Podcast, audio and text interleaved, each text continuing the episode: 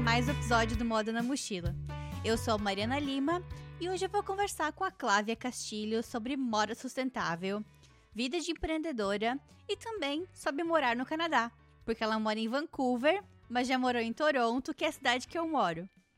A Clávia já trabalhava com moda no Brasil e desde lá ela começou a pensar que não queria mais fazer parte do problema ecológico que a moda gera. Mas, por outro lado, ela não queria desistir. Ela queria fazer parte da solução.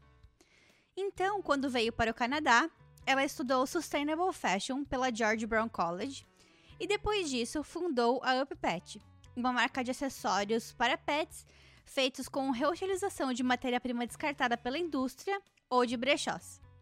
Flávia, muito obrigada por ter aceitado o meu convite. Quer mandar um oi aí para os mochilers? Sim, oi, obrigada por ter me convidado. Um prazer estar aqui e com a tua audiência. Muito obrigada novamente. Então, quem me apresentou, me apresentou a Clávia foi a Luísa Ferro. A Lu também é especialista em moda sustentável. E ela já veio aqui na minha casa, foi a primeira pessoa a vir aqui na minha casa uh, ah, para participar aqui do meu estúdio, meu mini estúdio, né, que eu monto quando, quando eu recebo alguém aqui. E até vou deixar na descrição também o podcast com a Lu, que foi bem legal. E, e aí, a Lu me apresentou a Clávia, e depois eu fiquei sabendo também que a Clávia já é especialista em podcast, ela já participou duas vezes do podcast do Pode Falar, então ela vai tirar de fichinha aqui esse, esse episódio. Espero que sim, realmente, a Lu é uma querida e o episódio dela tava muito legal. Então, vamos começar pelo, pelo começo. Eu tava começando geralmente pelo final, pelo, assim, pelo final, mas é, no texto que você me mandou da sua trajetória, eu achei interessante uma coisa.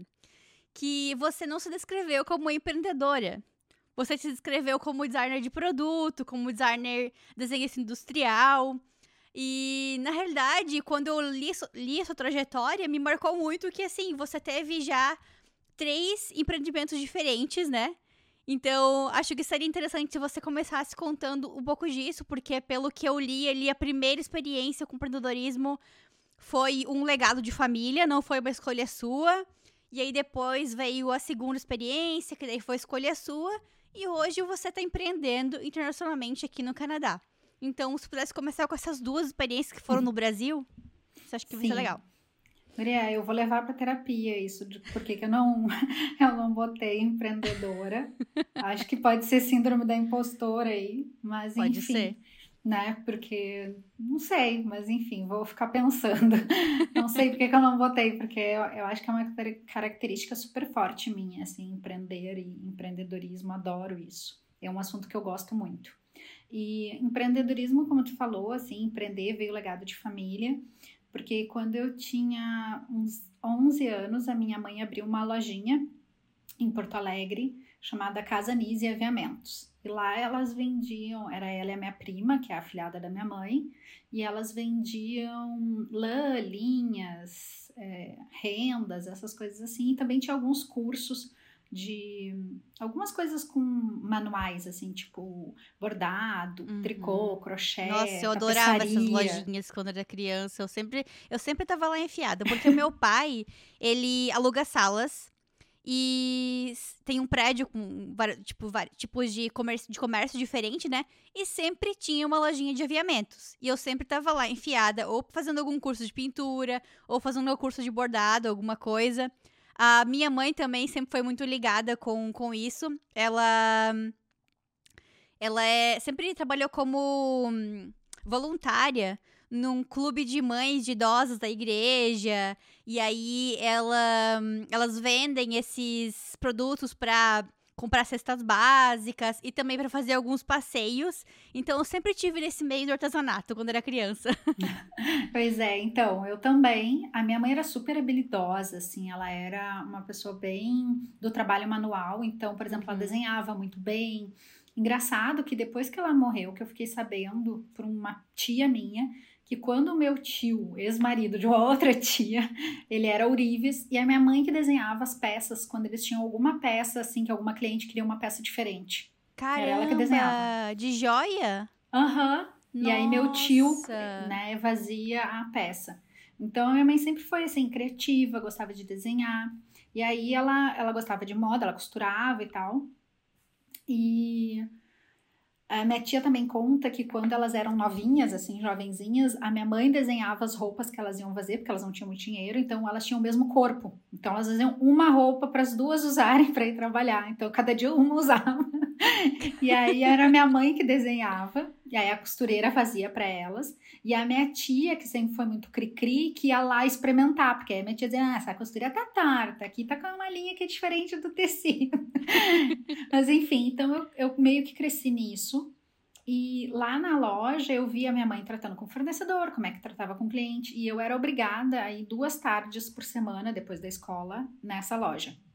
Porque a minha mãe sempre dizia, ela até brincava, imitava Ai, eu não me lembro bem qual é a origem, assim, mas ela sempre dizia que eu tinha que estar tá no lojinha.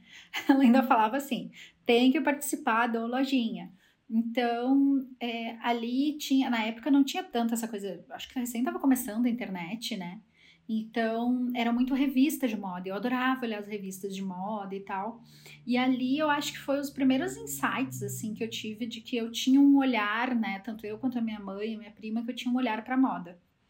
Então, é, eu começava a captar, assim, tipo, mãe, é, tu vai ter que comprar mais renda nesse tom. Uhum. Porque os desfiles aqui, se tu for olhar, estão tudo usando essas cores.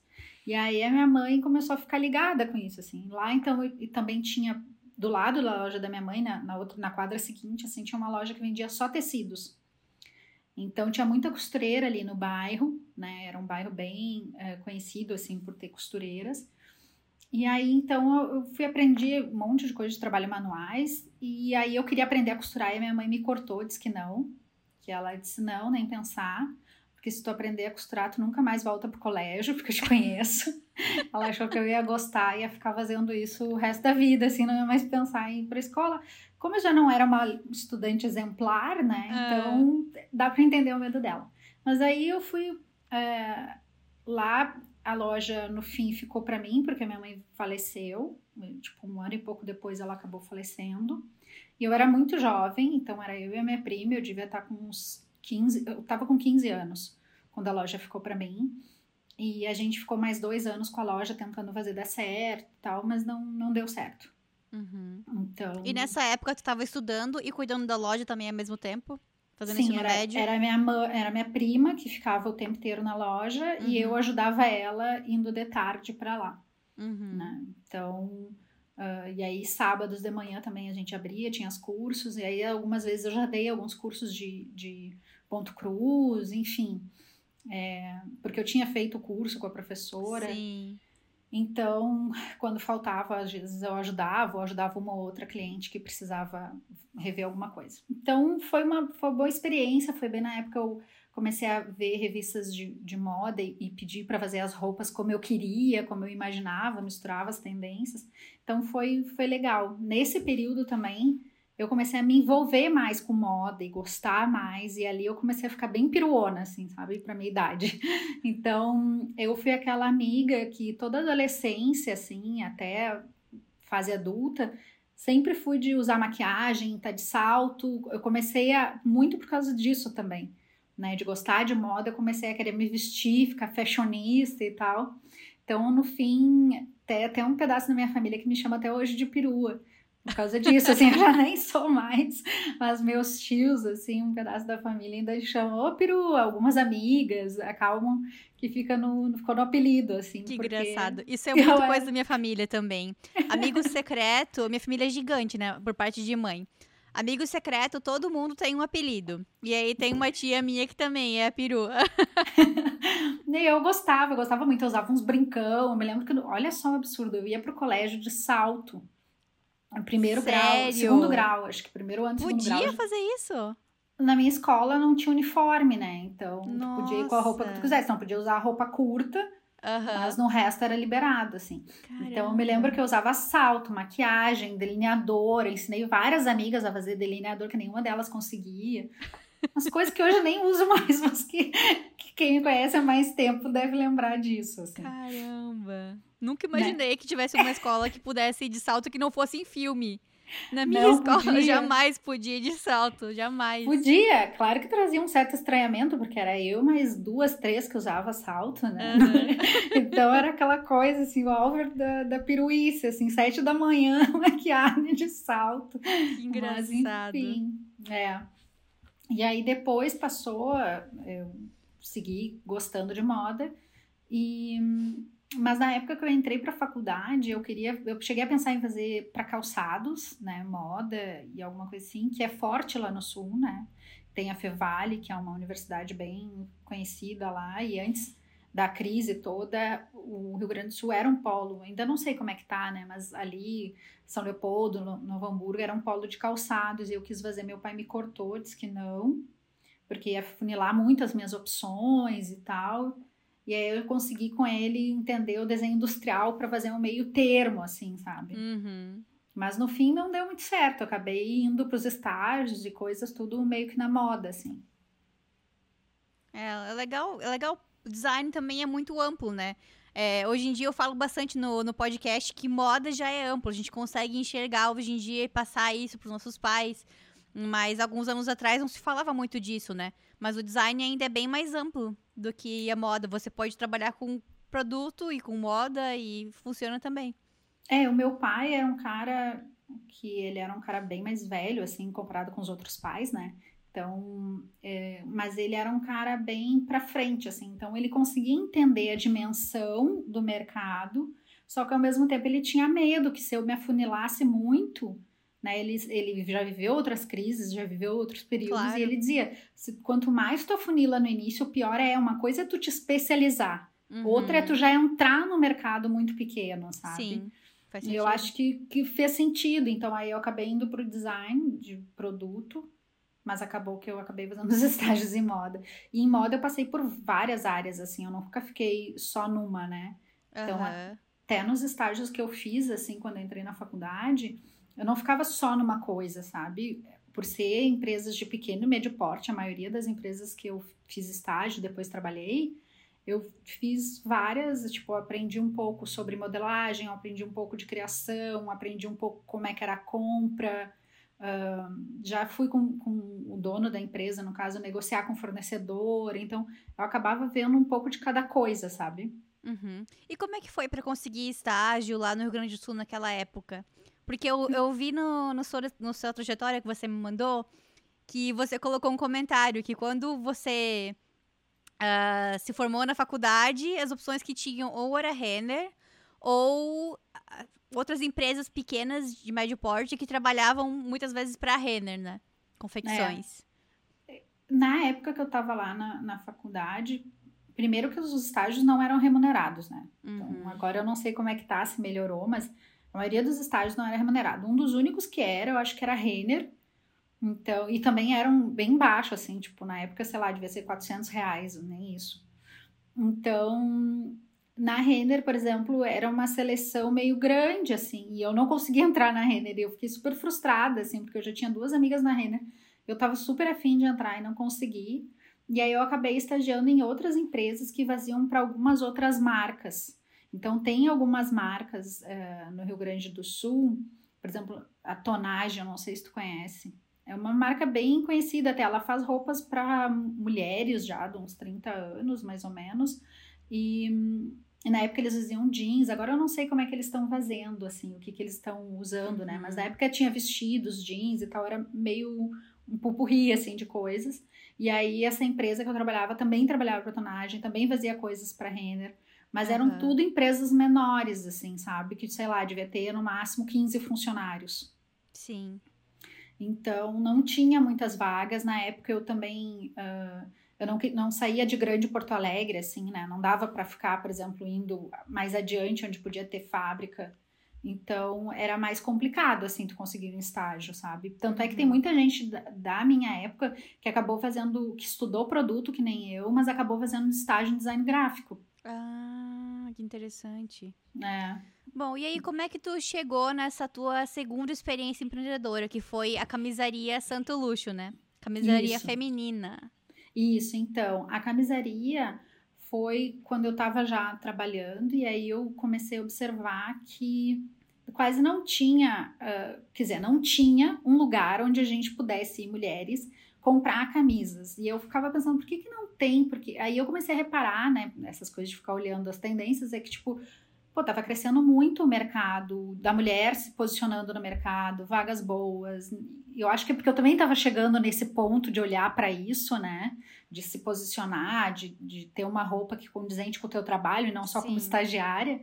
E aí eu comecei a reparar que tipo, era difícil achar camisa, que a gente tinha que bater perna em tudo quanto é lugar. E aí eu tive a ideia de abrir a camisaria feminina. Uhum. Então foi a primeira camisaria feminina em Porto Alegre.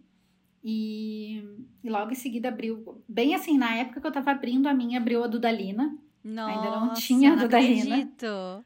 Foi, mas eu aproveitei o gancho, porque aí o que, que eu usava? Eu usava para as pessoas entenderem o que, que era.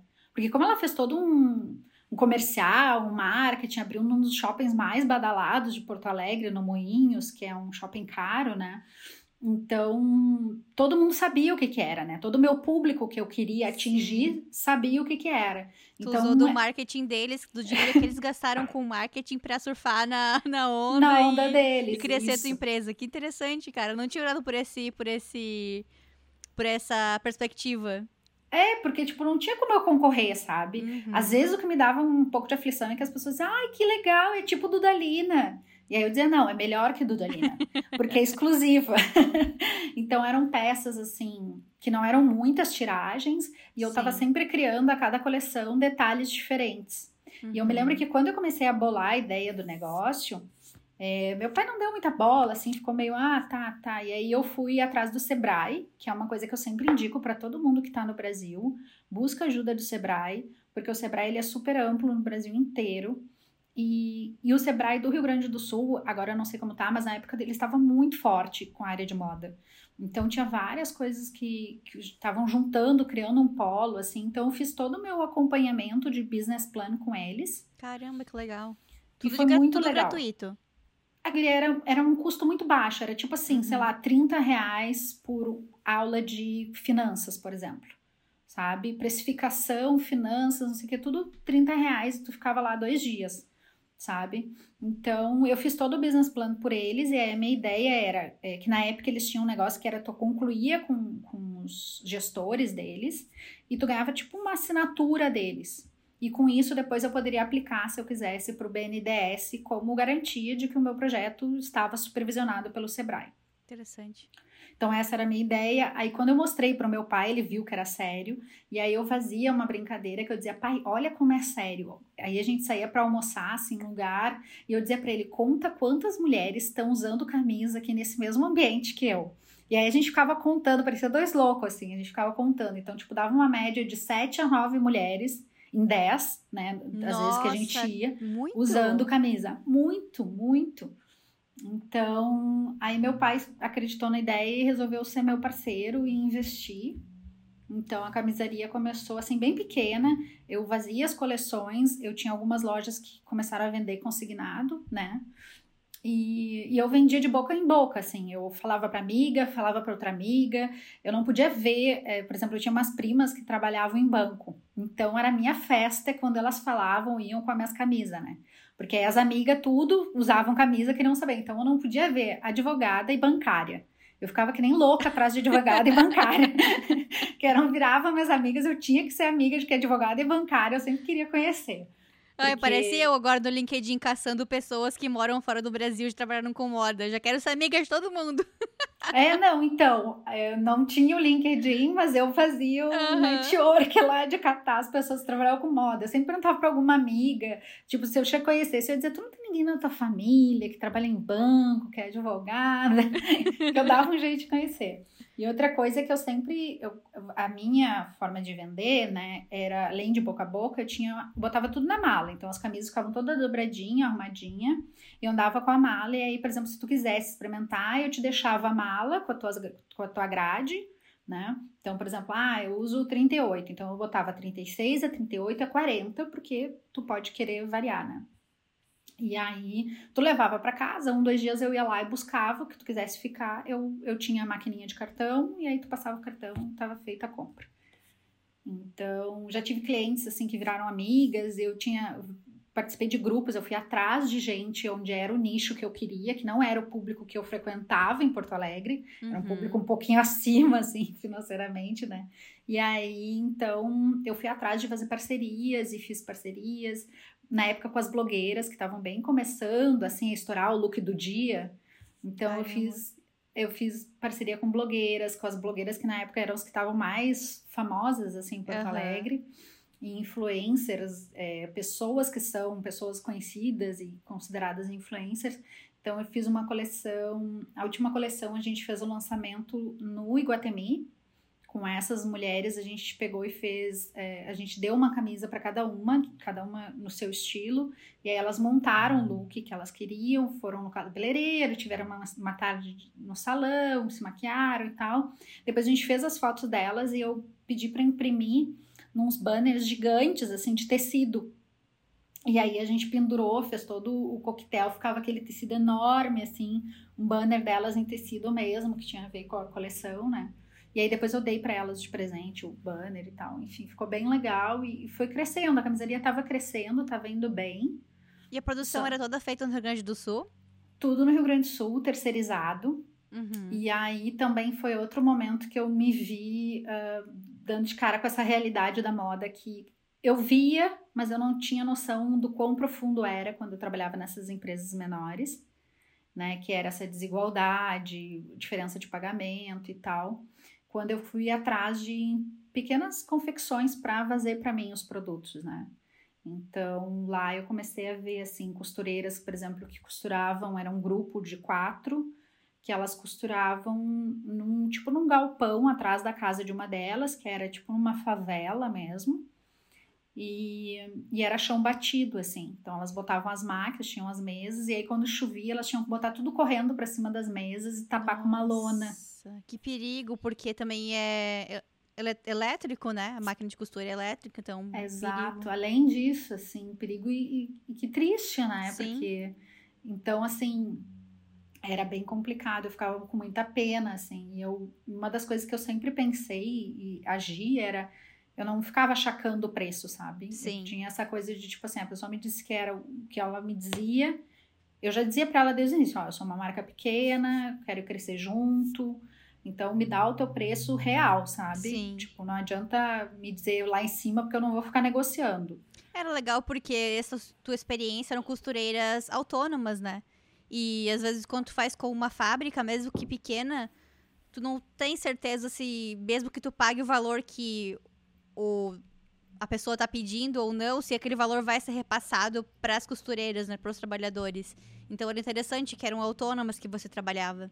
É, eu trabalhava também com essas autônomas, já trabalhei com outra que, tipo, tinha o gestor, né, tipo, uhum. o manager, eu não sei que, que exatamente que ele era, mas era ele que fazia a negociação comigo, uhum. mas elas costuravam para ele, então eu não sei exatamente o quanto eles, eles elas ganhavam, Sim.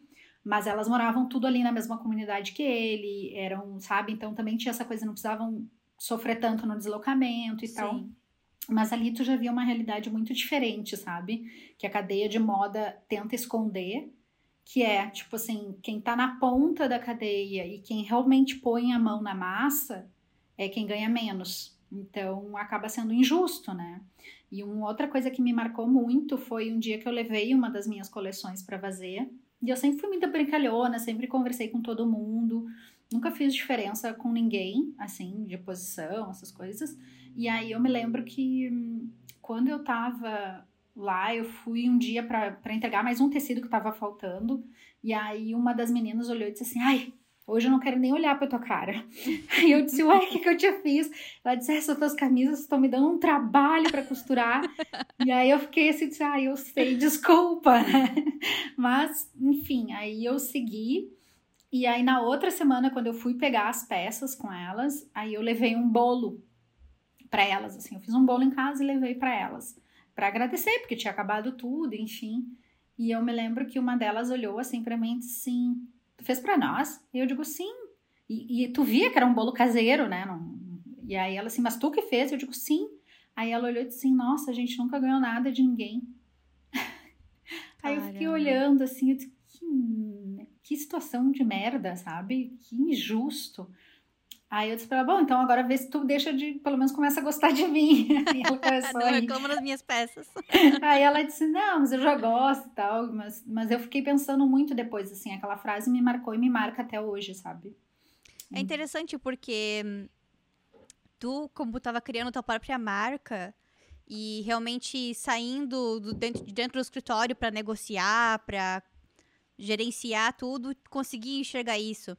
Mas, na minha experiência, eu trabalhei só em empresas grandes, né?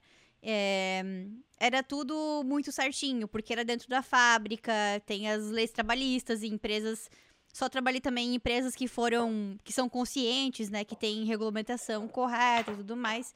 Então eu nunca tive contato com isso. Então é interessante saber esse, esse outro lado, né? De você como empreendedora, pequena empreendedora que tinha que negociar e e estava mais próxima das situações e pode passar agora pra gente aqui como é que, como é, que é o cenário. É, eu acho que talvez algumas empresas grandes, é, não, talvez não no teu caso, né, mas empresas grandes que contratam outras para produzir os produtos, as pessoas que estão fazendo essa ligação, elas sabem, só que eu acho que elas não passam para o pessoal de estilo. Uhum, sabe? Claro, claro. então, não. por isso que deixa muito fora, assim. Uhum. E eu acho que talvez é, por isso que tanta gente se choca quando ouve falar, né, dos problemas da moda. Então, mas enfim, então a minha experiência com a camisaria teve isso. Eu fiz uhum. muitas parcerias, bastante coisas estratégicas, assim, para uma pessoa sozinha e uma guria de 26, 27 anos, sabe? Sim. Então, foi bem legal, foi uma experiência e tanto, assim, eu aprendi muito. E tem algumas coisas que eu, por exemplo, eu não sabia que eu era boa em vender. Eu até hoje acho que eu não sou boa em vender. Eu acho que eu sei vender o que é meu porque eu gosto, sabe? Então, então, por exemplo, o meu marido, coitado, ele agora a gente era namorado na época, mas ele dizia que passava sempre vergonha comigo, porque eu tava sempre com a mala e eu tava sempre com a minha máquina de, de, de cartão, sabe? Uhum. Eu pensava, ah, sempre pode surgir uma venda. Então eu ficava sempre ligada. E eu, e eu me lembro que uma vez a gente foi num churrasco da empresa dele. E era para as famílias, assim, para todos que trabalhavam lá com as famílias. E aí, daqui a pouco, eu fiz chegar o assunto, assim, eu tava conversando e eu não conhecia ninguém lá. Eu sei que eu comentei alguma coisa, ai, linda tua blusa e tal, para alguém. E aí, as mulheres ali em volta, e aí ela disse, ai, obrigada. Aí ela disse, ah, nem lembro de eu comprei, não sei o que eu fiz, eu sei que eu puxei o assunto até cair no assunto que eu trabalhava com moda e que eu tinha camisa para vender. aí uma delas disse, ah, tu, tu que faz? Eu digo, sim. Ela, ah, tu tem que marcar um dia para trazer para nós. Aí eu digo, ah, eu tenho ali no carro, se vocês quiserem eu posso pegar. Caramba, claro, né? muito ligeira. Aí as mulheres, ai, traz ali. Aí eu, ah, então tá. Daí trouxe a minha mala, fui lá no carro, peguei a mala e tal. Aí elas começaram a olhar e daqui a pouco passou um cara, olhou assim, foi oferecer o pãozinho, né? Voltou lá pro grupo dos caras. E aí disse que ele chegou lá, diz o meu marido depois, né? Que ele chegou lá e disse assim: ai, já tem uma mulher lá, não sei quem é, tá vendendo umas muamba lá, estão tudo em volta de uma sacola. e aí o meu marido na época olhou e disse assim: é a minha. É a minha, morrendo de vergonha. aí eu sei que, que aí elas, ai, como é que paga? Eu digo, ah, não tem problema, não te importa, porque, tipo, puxei uma maquininha, que na época era um trambolho, né? Uma maquininha desse tamanho, assim. Disse, ai, tá aqui minha maquininha e tal, já, nem te preocupa, pode pagar, parcelar. Oi, tu levava calote ou não? Um, não, nunca levei não? calote. Já teve gente querendo dar carteiraço, sabe? Tipo assim, Como ah, assim, eu sou ah, eu sou fulana, trabalho com ciclano, quem sabe tu me dá umas camisas para eu usar e eu divulgo que é tua, porque as pessoas sempre perguntam que roupa eu tô usando. Ah, entendi, entendi. Então isso sim, esses carteiraços tem muito assim, sabe? É, porque era diferente o que tu tinha maquininha, né? Eu, quando era mais nova, vendia Mary Kay, vendia umas coisas assim. Uh, Demilos até vendi já. Uhum. E eu não tinha maquininha de cartão. Então ficava naquela, tipo, ah, vou comprar e amanhã eu te pago. Amanhã Puts. eu te transfiro, amanhã eu te pago. E aí demorava, sabe?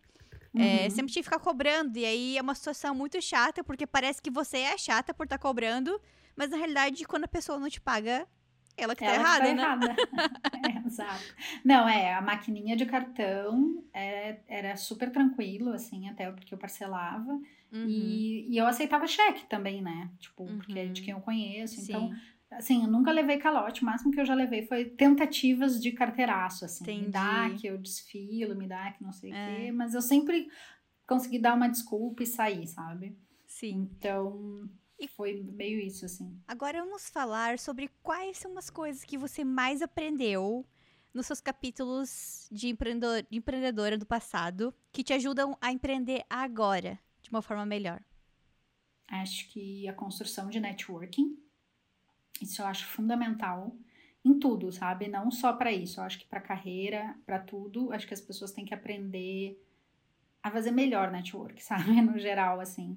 Foi um super aprendizado, mas eu acho que eu fui desenvolvendo isso melhor. E é uma coisa que eu sempre aconselho as pessoas, assim, a, a cuidar do seu network. Network não é ir lá e trocar o cartão, não é ir lá tu pedir um uhum. favor, sabe? Network é tu saber te posicionar quando tu vê que, por exemplo, tu sabe que alguém agora tá procurando uma vaga de emprego, a pessoa não, não é tua amiga, mas tu sabe alguma vaga, tu pode dizer para ela.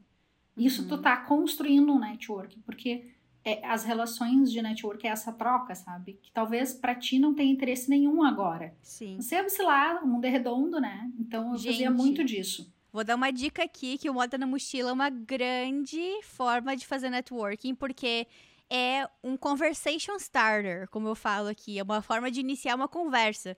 Se você viu alguém aqui que, que foi entrevistado e que te chamou atenção e que te inspira, manda uma mensagem pra ela e fala: Oi, te ouvir no Moda na Mochila.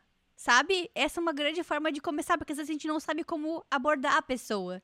E essa forma eu eu já fiz várias vezes com outros podcasts e já ouvi de várias pessoas que fizeram, que ouviram pessoas aqui e foram conversar. Então, só para deixar uma dica aqui, que o Moda na Mochila é uma ótima forma de fazer networking. Só para complementar, acabei de usar também o Moda na Mochila para fazer network com uma pessoa que é daqui. Olha só! com duas, na verdade. Tem um, um da mochila, o, li, o Lípsio. Lípsio. E a menina daqui, a. Natália? A Natália. São dois que eu, que eu descobri dois depois que eu empreendedores e que moram no Canadá, né? É, que eu fui atrás para construir o um network dizendo exatamente isso. Oi, tudo bem? Eu te ouvi ali com moda na mochila. Então, assim, eu acho que as pessoas têm que, que aprender a fazer network. Isso foi uma coisa fundamental para mim. É, outra coisa é, é vender teu peixe, sabe? A gente não pode ter vergonha do que a gente está vendendo. Acho que às vezes uh, nós que somos mais da área criativa, a gente fica um pouco tímido de dizer o que, que a gente está fazendo. Né? Acho que vai incomodar. Não só isso, eu acho que fica aquela coisa de tipo assim, sei lá, acho que também cultural, a gente tem um pouco essa cultura de não se vender, não vender o que é nosso, ser humilde. Só que eu acho que assim, tem uma diferença entre ser humilde e falar do que tu tá fazendo, uhum. sabe? Falar do que tu tá oferecendo. Então, assim, não, não precisa encontrar pessoa desesperada e já chegar oferecendo. Claro. Mas se tu vê que o teu produto pode solucionar o que aquela pessoa está em busca ou que o teu produto é interessante, né? Oferece, fala, sabe? Não, não custa, tu não precisa, obviamente, forçar ninguém a comprar ou olhar. Mas eu acho que isso são coisas que eu aprendi a fazer, assim, a vender meu pitch, sabe? Uhum. De, de, de, tipo assim, quando eu fui conhecer uma das pessoas que me ajudou muito com a camisaria e que era organizadora do, da galera que eu queria que comprasse a camisaria, tipo assim, ela era uma pessoa ícone de Porto Alegre que estava bem no público que eu queria.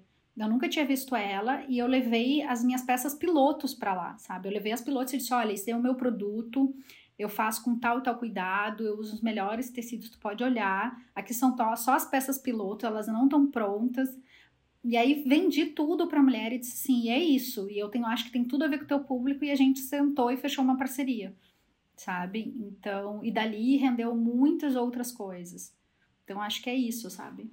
Acho interessante que tu falou ali da questão cultural da gente não se valorizar, é, é uma coisa que a gente aprende muito. Eu aprendi muito quando vim, morar pra cá, pro exterior, é, a receber elogio. E é uma coisa que esse negócio de receber elogio começa já pequeno na rua, quando as mulheres aqui te elogiam elogiam a tua roupa a todo instante. Que linda tua bolsa, que linda tua saia. Assim, pessoas estranhas, eu quero dizer, né? Pessoas estranhas na rua passam por ti e falam isso, então eu acho muito legal.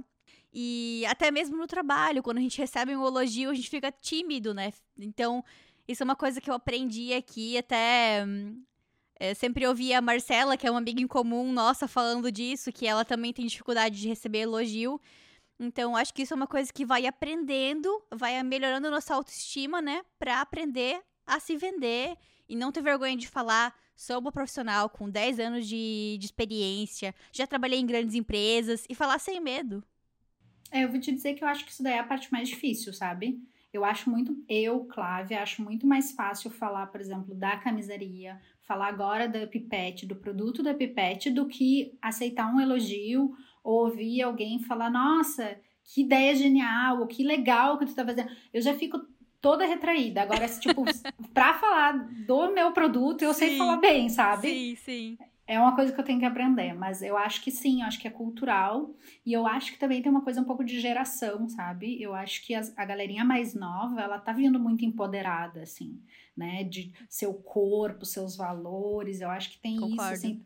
Então eu noto, por exemplo, muito no Canadá, uma galera mais nova, assim, entrando no mercado de trabalho, que tem uma experiência mínima, mas não, eu faço, eu aconteço. Às vezes nem faz, nem acontece. Mas eles se bancam, sabe? Eu tinha uma colega no college que ela era bem mais nova que eu, ela devia ter uns 20 e poucos. E, cara, eu ficava impressionada. Não tinha um, uma pessoa que chegasse, assim, tipo, uma empresa que chegou lá convidado para conversar com a gente. Não tinha uma que ela não ia dizer, ai, pois é, eu já trabalhei, eu trabalho com moda, não sei o que. Tipo, a menina mal se formou, fez um estágio, sabe? Mas estava lá se vendendo com toda a pompa. Não, eu já fiz tal coisa e fiz não sei o que. Deve ter feito uma vez na vida.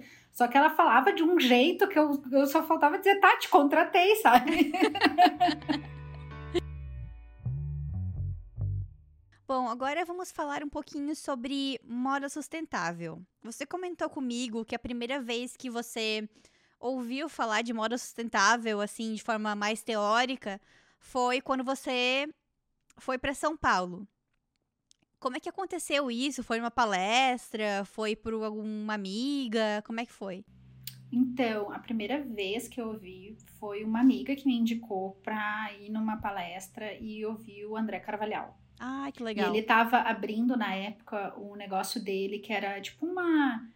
Não era uma incubadora, não era uma startup, mas eram várias empresas juntas, a Alma. Ah, sim. Eu acho que ele estava bem naquele período de, de sair da farm e ir, pra, ir montando a Alma. Uhum. E aí ele fez uma palestra falando sobre os problemas da moda sustentável. E aí foi a primeira vez que eu ouvi, assim, números, fatos sabe? Porque uma coisa é eu saber que, que existe costureira que pagam mal, que o cortador paga mal, né? A outra foi ver os números, assim, tipo, uhum. tipo, quanto de água gasta, o quanto de poluição gera, quanto de plástico, e aquilo me chocou, assim. E eu me lembro que eu saí da palestra pensando assim, eu já estava meio decepcionada com a área de moda, achando tudo muito cansada já daquelas coisa muito superficial, do, do, consumo, consumo, consumo. E tava bem na época que tudo tinha o must have, must have, tudo era must Sim. have, sabe? E aí eu já tava meio tipo, nossa, será que é isso que eu quero? E aí quando eu vi, eu disse, tá aí, tá aí a explicação. Não combina com o que eu tenho agora de valor, sabe? Uhum. Mas então... isso que ainda a tua marca que tu tinha camisaria era, de certa forma, slow fashion, né? Porque tu não, eu nem lançava sabia. muitas peças. Não, nessa época também a camisaria, teve um outro pulo do gato que eu fiz com a camisaria, que eu descobri, por exemplo, que o fornecedor que me vendia os tecidos das fábricas, ele chegou um dia lá em casa com as malas para me mostrar a, coleção e era a camisaria, né? Então eu disse, ah, deixa eu ver a coleção. E aí ele deixou uma outra mala num canto. E eu perguntei para ele, ué, mas o que, que é aquela lá? Não, aquela lá não. E aí ele disse assim, não, aquela lá são as pontas de estoque. Eu disse, mas o que quer dizer isso, né? Tipo, tu, tu não vende? Ele, não, é que aquela é pouca quantidade. Eu digo, tá, mas deixa eu ver então, porque eu também trabalho com pouca quantidade, né?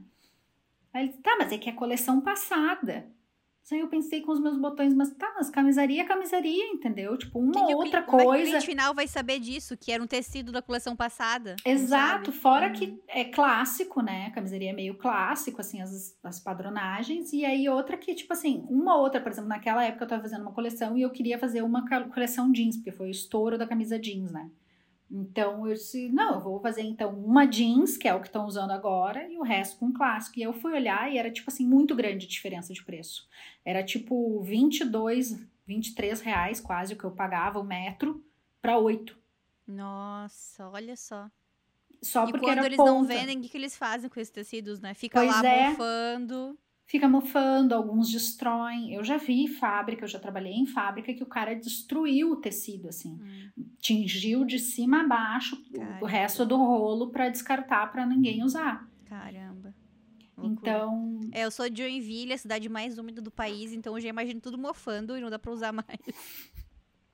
Pois é, então, então, e aí eu comecei a usar essas pontas de estoque, depois eu comecei a, a falar com outras fábricas, outros pequenos produtores para ver o que eles tinham de ponta de estoque que eu poderia usar. Uhum. Nessa época eu usava os retalhos dos meus, os restinhos de tecido, eu comecei a fazer um sachê com um cheirinho que eu criei, um cheirinho para camisaria. E toda vez que tu comprava uma camisa, tu ganhava um sachêzinho com cheirinho de camisa, que era um cheirinho super gostoso, assim, que dava para te botar no meio das tuas calcinhas, enfim, teu armário, e deixava aquele cheirinho. Mas também usava aqueles restos de tecido, sabe? Sim. Então, sem saber, eu já estava voltada para sustentabilidade. Muito também por custo, porque eu ficava pensando, cara, paguei 20 e poucos metros, esse tecido eu tenho que usar todo. Então, Sim. eu acabei e por quanto caminhando. tempo que tu teve a, camisaria, a camisaria? Foi um pouco mais de um ano, dois anos, assim, oficialmente trabalhando só com ela. Uhum. E aí depois eu fiquei, vendi algumas peças em São Paulo, fiquei naquela vou, não vou, fiz mais algumas coisas sobre encomenda, mas aí logo eu, eu não fiquei mais. Aí quando eu fui para São Paulo, eu fiquei com ela meio assim, stand-by, sabe? Entendi. Quando tu faz uma outra coisa, faz alguma coisa para uma amiga que quer uma coleção específica para empresa, mas nada focado só. Porque foi quando meu pai morreu, que aí eu fui para São Paulo. E aí eu deixei a camisaria meio de lado e voltei para o mercado de trabalho normal. Entendi. E por que que São Paulo? Porque era onde tinha mais vaga. Eu sempre gostei muito de São Paulo, né? O meu pai brincava comigo que eu desde criança pedi para São Paulo, para ir morar em São Paulo. Porque quando eu tinha seis anos, ele me levou no Parque da Mônica, que tinha em São Paulo. E aí eu disse que eu queria morar lá, então. Mas assim, eu sempre gostei de São Paulo. Eu tenho um pedaço da família que é de lá, mora lá. Então a gente sempre ia, eu sempre gostei muito de São Paulo. E aí o meu marido conseguiu uma proposta de emprego lá e a gente foi, né? Ele é de TI, então uh, a gente acabou indo para lá e, e foi uma experiência ótima, assim. Eu trabalhei em outras áreas de moda, eu consegui descobrir outras habilidades, por exemplo, é, eu trabalhei na parte de acessórios, que eu já gostava, fiquei completamente viciada em acessórios. E Perua, né? Da piruona, perua. não, aí puxou assim toda a piruíce que tinha, que tava lá em- quietinha num cantinho, veio com tudo nos acessórios. Tinha uma, teve uma vez que eu fui para Porto Alegre visitar a minha família e eu tava com todos os dedos de anel, assim, porque era uma empresa, o foco era anel. Então eu tava com toda a mão de anel, assim, feliz da vida. E minha tia olhou e disse: Meu Deus, minha filha, tu não dói os dedos? Então, foi uma experiência muito legal, assim, porque eu fiquei, eu trabalhei como buyer, eu trabalhei dando treinamento sobre o produto, com eh, fornecedor, contato com fornecedor, qualidade, controle de qualidade. Então, foi, foi uma experiência, assim, bem diferente, sabe, em São Paulo, assim, Entendi. que eu fui. E tu sentia falta de ter a tua própria empresa, de ter o teu próprio horário? Ou tu curtiu a experiência de trabalhar em outro lugar? Guria, nesse período eu achei que eu não ia mais empreender. Eu achei que eu nunca mais ia empreender. Assim, eu fiquei um bom tempo achando, cara, empreender não é pra mim, chega, ser funcionária. Mas eu sempre pipocava ideia, sabe? Eu sempre tinha uma ideia, eu dizia pro meu marido, e se fizer tal coisa aqui em São Paulo, acho que daria certo. E se não sei o que, sabe? Eu tava sempre, assim... Tem o caderninho da empreendedora, né? A Marcela sempre fala muito disso, que tem um caderninho de ideias de, empreendedor, de empreendimento. Exato. E aí, então, eu tava, volta e meia eu tinha uma ideia, comentava com ele, mas também eu tava meio cansada, achava que, tipo, não era pra mim. E aí, fui deixando de lado, assim. E, e aí, em São Paulo, eu comecei a querer fazer uma pós-graduação, um mestrado. Aí, eu fui atrás da FGV. E aí, eu fui fazer um curso na FGV e me decepcionei, não pelo curso, não pelo curso, muito pelo contrário, o curso da FGV eu acho maravilhoso. É, foi muito assim que eu olhei que o mercado, eu estava em descompasso com o mercado. E aí era um problema meu, sabe? Como assim? Então, porque, por exemplo, eu, eu sempre tive muita dificuldade com inglês, eu sempre fugi do inglês, porque para mim, memorizar uma palavra é muito difícil. E eu sempre achei dificílimo inglês, assim. Não, eu não sou uma pessoa que nem várias que dizem, ai, em um mês eu já tava falando. Cara, não, tô há três, cinco anos aqui e ainda, sabe, às vezes dou uma gaguejada. Então, é, eu tava numa posição em que eu chegava para as vagas mais, mais, assim, mais evoluídas, não, mas tipo, umas vagas mais não, iniciantes, assim, sabe? Com, condizente à minha experiência, uhum. né? É, só que eu não tinha inglês. Então eu não estava boa para elas. As vagas que eu já vinha trabalhando, eu já não estava boa porque eu já tinha muito tempo de experiência e porque eu estava na FGV. Então eu fiquei meio num limbo, assim, sabe? E aí eu fiquei, putz, o que, que eu faço? E aí eu e meu marido, a gente sempre teve essa vontade de morar fora, ter uma experiência fora. E aí a gente resolveu tentar. Eu disse, bom, então vamos tentar. E aí eu caí um pouco naquele conto que todo mundo dizia que seis meses num lugar que falasse inglês, tu ia estar seis meses falando super bem. Eu caí nesse conto. E aí a gente veio. Caramba, não, isso aí de seis meses só para criança. Pra adulto aí, não rola. E se não fosse eu a criança, né? Porque, tipo, não ia sair. então, e aí lá na FGV eu notei muita coisa assim, as pessoas faziam aquele network porco que eu chamo, sabe? Que é tu chegar nem olhar direito pra cara da pessoa, pegar o cartão, ah, tu trabalha com o quê? Ah, eu trabalho com tal coisa. Ah, tá.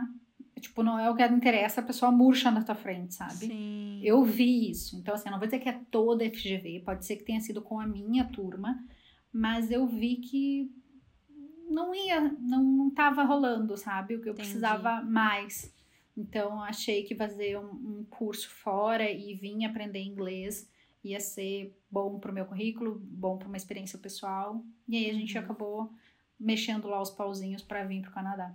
E você já tinha visitado o Canadá antes ou não? Não.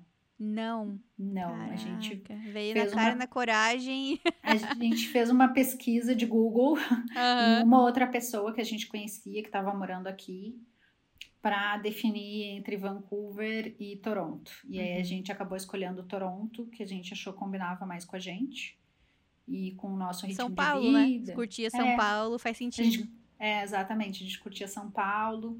E aí a gente falou com um casal que morava aqui, onde eu tô morando agora, Vancouver. E eles disseram, não, Vancouver é tranquilo, 10 horas da noite já fecha os restaurantes. Eu disse, como assim, gente? Fecha os restaurantes. E ele, não, fecha tudo, já não tem quase nada para fazer, não sei o que, no inverno ainda pior. Aí eu olhei pro, pro Dani e disse, mas nem pensar, então vamos para Toronto, né? Mas eu fiquei imaginando, assim, a cidade vazia. Sabe quando imagina meio filme, assim, a cidade vazia, só neve. E no fim nem neva tanto em, em, Vancouver, mas eu imaginei isso, assim, aquele vazio com o papel rolando e a neve, assim, por tudo, sabe? Aí eu acabei ai, indo para Toronto e aí também eu descobri que quando eu estava nas pesquisas que a área de TI era muito boa lá em Toronto e também que tinha esse curso de sustentabilidade de moda em, aí em Toronto, hum. que não hum. tinha aqui. Então também me fez ficar mais interessada por Toronto. E como é que foi estudar aqui no Canadá? Tu teve que, como é que foi a aplicação? Vamos começar por aí. Tu teve que fazer aqueles negócios de cartinha de recomendação, carta de aplicação, como é que foi para entrar na universidade? Tudo isso, assim, eu fiz, tinha meu currículo, né? Então eu botei meu currículo, quantos anos de experiência que eu tinha, por que, que eu estava escolhendo os cursos que eu escolhi. Eu escolhi fazer business e depois de um outro. Em vez de fazer, porque muita gente vem e faz um de dois anos direto para já uhum. ganhar os outros. Eu escolhi fazer dois diferentes, um de business e um de moda. Entendi. E, aí, e era uma pós-graduação? Os dois eram pós-graduação. Uhum. Então, eu falei que de business porque eu trabalhava nessa parte também de gestão dos negócios, né? E que eu já tive empresa. Na verdade, eu usei a camisaria alegando que eu tinha empresa, né? Pra, porque eu queria vir para cá, então que eu ia usar business para o meu negócio e sustentabilidade de moda porque o meu negócio era em moda. Uhum. E aí, então, a gente fez um clássico que eu acho que muita gente faz, que é um dos, dos dois dos cônjuges, um dos dois do cônjuge uh, vir estudando e o outro vem, a, vem trabalhando. Uhum. Interessante. Então, é. E aí eu vim, fiz inglês, porque eu não tinha, o meu inglês era tipo The Books on the Table. E, e aí eu fiz inglês, fiz nove meses de inglês e fui pro college de business foi bem difícil. Eu acho que eu devia ter escolhido o contrário, mas na época era o que tinha. e aí foi o que eu fiz. Então eu fiz business primeiro e aí depois eu entrei na George Brown fazendo o de Sustainable Fashion and Production, que é o nome do, do curso. Uhum. E como é que foi o curso? Teve alguma matéria que tu gostou, que te chamou mais atenção? Ah, eu gostei muito das matérias que falavam exatamente sobre moda sustentável, né? Então deu para eram matérias que o nome era Sustainable Fashion, né? O uhum. nome das uhum. matérias teve um, dois, três, aí tinha mais uma que falava alguma coisa sobre isso, assim. É, que foi muito legal, porque, tipo assim, mergulhei no tema, sabe? Li muito, muito artigo, muito texto, muito report, uh, muito livro sobre isso. Então, cada, cada aula tinha um tema sobre. É, tipo, vários, todos os tópicos de, dos problemas de sustentabilidade de moda a gente abordou nessas aulas. Eram muito interessantes, assim, serviu para fazer muito network, conhecer gente do mercado, ir atrás do que estavam fazendo. É, o curso acho que já não tem mais na George Brown, tenho quase certeza que não tem mais. Ele migrou, ele juntou, né? A George Brown juntou esse curso com o outro que eles já tinham, então botou mais cadeira de sustentabilidade é, nos outros cursos de fashion. E o meu, o que eu não gostei no meu curso é que ele falava muito sobre a parte da produção de moda, só que do que já existe e não do que, que tem, o que está criando, o que está surgindo, que é o que eu achava que ia ter, entendeu? Ah, entendi. Então de tinha novo, tipo assim, tem de novo para sustentabilidade, por exemplo. Exato. Uhum. Então tinha muito assim, teve uma teve uma matéria que era sobre a gente aprendeu todas as máquinas de costura, mas tipo assim, eu já sei quais são as máquinas de costura. Todo mundo que tá na moda sabe quais são as máquinas de costura. Não é precisa é estranho, falar de porque novo. isso parece que seria conteúdo para um college, né? Pra, pra realmente pro curso de fashion, por exemplo.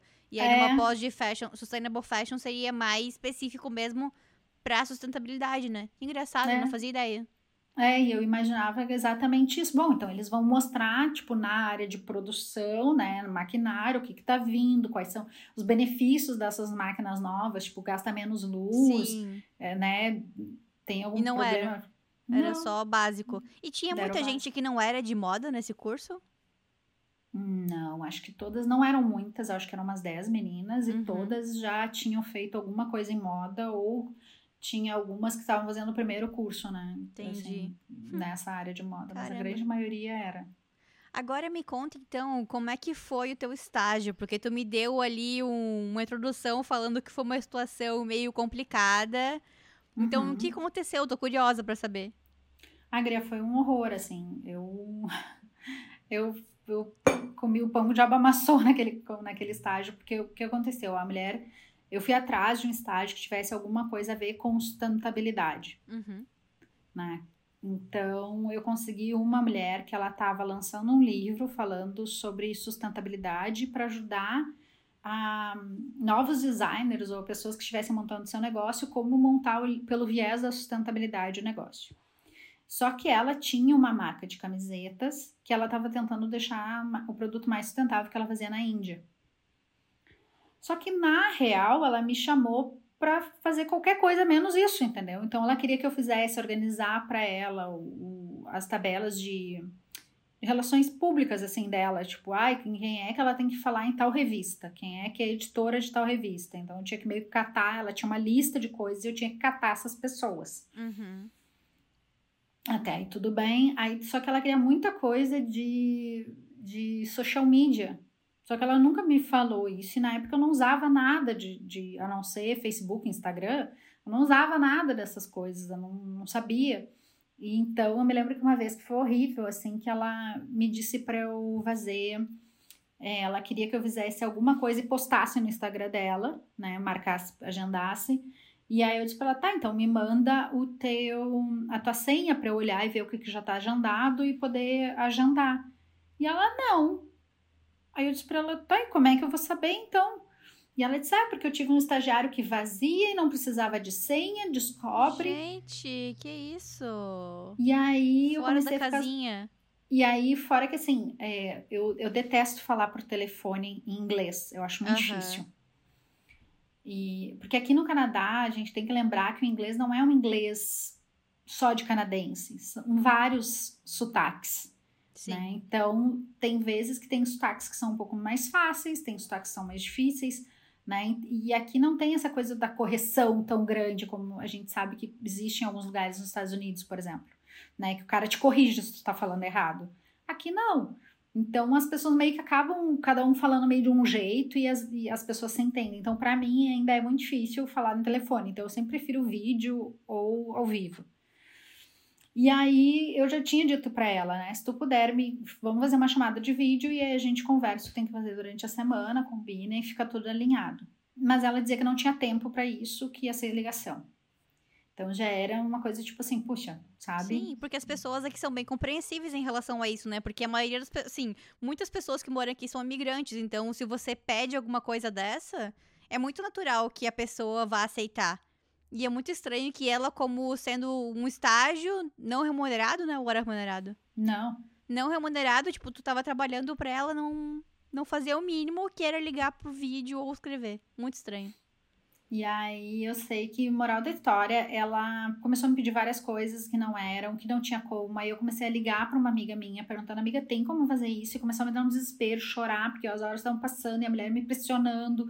Tipo, ai, não, tá pronto ainda. Ai, como tu demora e não sei o quê. E aí eu procurando no Google e eu dizia, olha, não tem como. Eu sei que, tipo, levou a tarde inteira essa função, foi um horror. E aí eu disse pra ela, quando chegou o final da tarde, eu disse, olha, eu tô acabando meu horário aqui não consegui fazer, tô te enviando o que eu fiz na, na parte gráfica, tá, tô mandando tudo pro teu e-mail, tua agenda.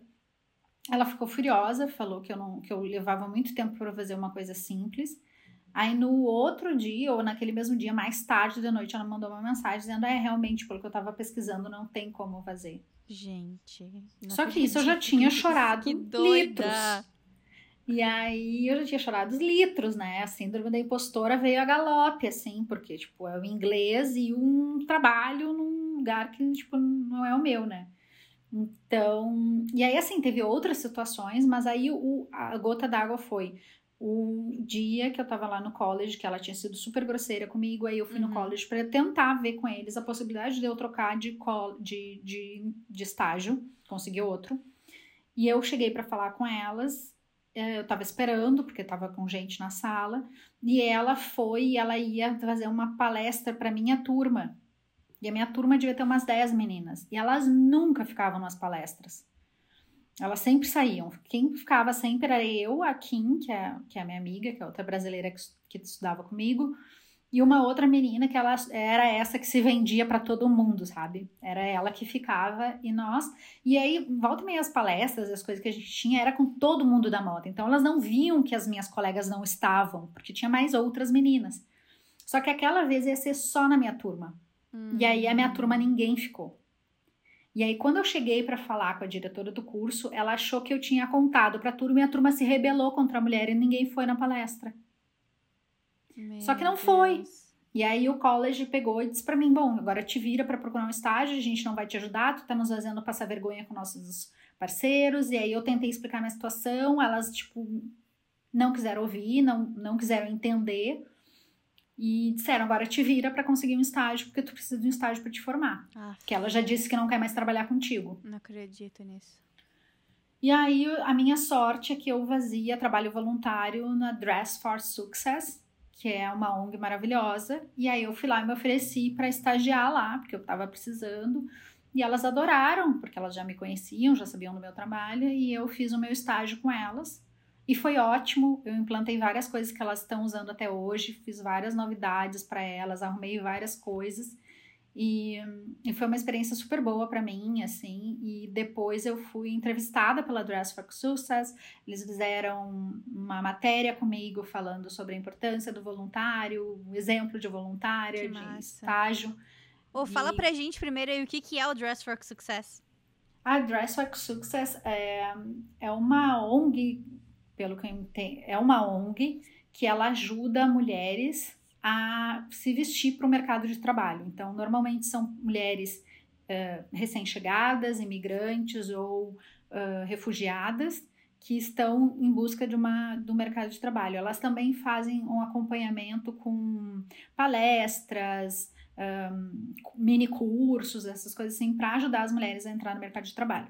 E aí elas têm uma loja gigante que elas aceitam doações e elas têm parcerias é, desde pessoas assim normais indo lá entregando roupas, como também tem empresas que fazem, mandam as suas roupas, seus pontos de estoque, alguma coisa para elas. Interessante.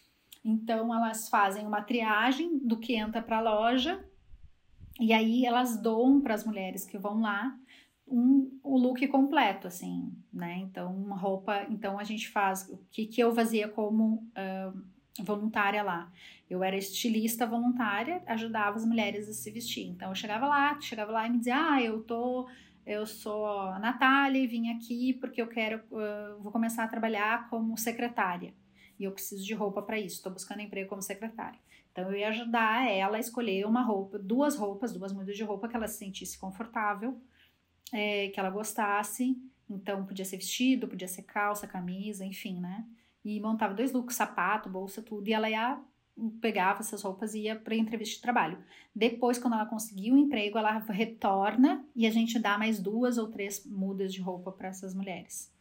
Então, é um trabalho muito bonito, muito legal, porque tu vê elas tendo essa resgatando essa autoconfiança, sabe? De se olhar bonita, de, de ter ajuda de alguém para dizer, não, veste, tenta, ah, eu não gosto de cor, ou eu gosto de cor, mas eu nunca tenho cor do meu tamanho. Então é muito legal, é um, um projeto muito bonito, assim. Vou complementar aqui que eu já entrevistei a Samaira Kempner, que mora em Nova York, e ela trabalha no escritório da Dress for Success em Nova York. Então, a Samaira, ela estudou moda no Brasil e aí depois ela se mudou para os Estados Unidos e começou a estudar Public Affairs, não é Public Relations, Public Affairs nos Estados Unidos. E ela conseguiu unir duas paixões dela, que é a moda e o voluntariado, porque a Sama já voluntariava desde criança, já tinha até criado ONG para ela no Brasil. Então, vou deixar na descrição o episódio com a Sama, que vale a pena. E ela também comentou que talvez exista a possibilidade de uma filial no Brasil. Então fiquem ligados aí, porque ela era de São Paulo. Que talvez no futuro tenha alguma chance de vocês participarem, serem voluntários ou trabalharem lá. É... E também eu achei legal que no episódio do Orange is a New Black, aquela série, é... tem um episódio que aparece as mulheres do Dress for Success indo lá na penitenciária pra é, fazer um desfile, uma competição, assim, de quem se veste melhor, de quem escolhe o melhor, o look mais apropriado para uma entrevista. É, também deu palestras de como se, como se portar numa entrevista, essas coisas assim.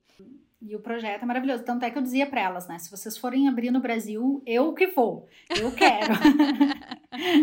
que eu achava muito legal. Então eu fiz várias coisas, assim. Eu fiz, montei novos mood boards para as mulheres de lá, porque tem muitas senhorinhas aposentadas que trabalham uhum. como voluntária e elas ainda têm uma visão diferente, assim, tipo, ainda mais antiga sobre o que vestir para o trabalho, sabe? Sim. Mais formal, assim, e algumas coisas não são tantas. Um, eu ajudei lá no sistema de, de como fazer, né, o sorting, que é a separação das roupas, o que, que a gente usa ou não na loja. Um, separei toda a parte de, de, acessórios. A parte de acessórios eu arrumei toda, porque eu adoro. Então, tinha coisas que eu até levava para casa para consertar. Porque eu olhava assim, ai, tá bom, mas aqui caiu tal coisa e elas botariam fora. Mas eu levava para casa, falava para minha manager, mostrava, ó, oh, posso levar tudo isso para consertar e depois eu trago. Ela pode, pode. Aí eu ia, consertava tudo, devolvia. Então foi muito legal, assim, eu adorei. Foi depois, é, eu tirei a nota máxima na, na, na cadeira de estágio, e aí a, o college entendeu que, na verdade, tipo, tinha dado um, um problema de comunicação entre eu e essa mulher, e que o que eu tava, provavelmente o que eu tava falando era verdade, que a mulher tava pedindo coisas que não eram combinado. E, e aí voltamos a ter uma, um bom relacionamento, eu e o college. Ah, que bom. Então a história acabou tendo um final feliz. Sim, foi fundamental até para surgimento da Pipette, né? Então foi foi bom assim que acabou, tudo bem. Tá, vamos falar disso. Então agora como é que surgiu a ideia da Pipette? Então, a Pipette foi porque eu estava no college e aí tinha uma cadeira que a professora falou do desafio da Salvation Army. É, a Salvation Army, para quem não sabe, é uma instituição grande, seria o Exército da Salvação, acho que no Brasil, né? E, e eles, é, eles tinham um problema de tecidos, principalmente tecido de cama, mesa e banho, que eles não sabiam o que fazer com os tecidos que não eram vendidos o que fazer. E eles estavam em busca de ideias e de uhum. alguém que tivesse alguma solução interessado. É, realmente, eu... eu... já comprei algumas vezes em brechós grandes, como Salvation Army, como Value Village, mas nunca comprei roupa de cama nesses lugares. Só compro louça, que é uma coisa, tipo, fácil de esterilizar, sabe? É... Roupa, não sei, mas, tipo, roupa de cama eu não comprei. Acho que o pessoal também deve ter um pouco de medo, porque aqui no Canadá se fala muito sobre bad bugs, né? Que são os percevejos. Acho que o pessoal deve ter um pouco de medo. Eu acho que tem isso e eu acho que tem também pelo fato de não ser um produto caro, né? Então, Sim. normalmente é um produto que também é barato, então as pessoas acabam comprando nas lojas novo e nunca uhum, pensam nisso. Uhum. Embora venda bastante, porque depois eu fui trabalhar na Valo Village, que é uma outra, uh, um outro grande brechó daqui, exatamente para entender como é que funcionava os bastidores desse Sim. negócio.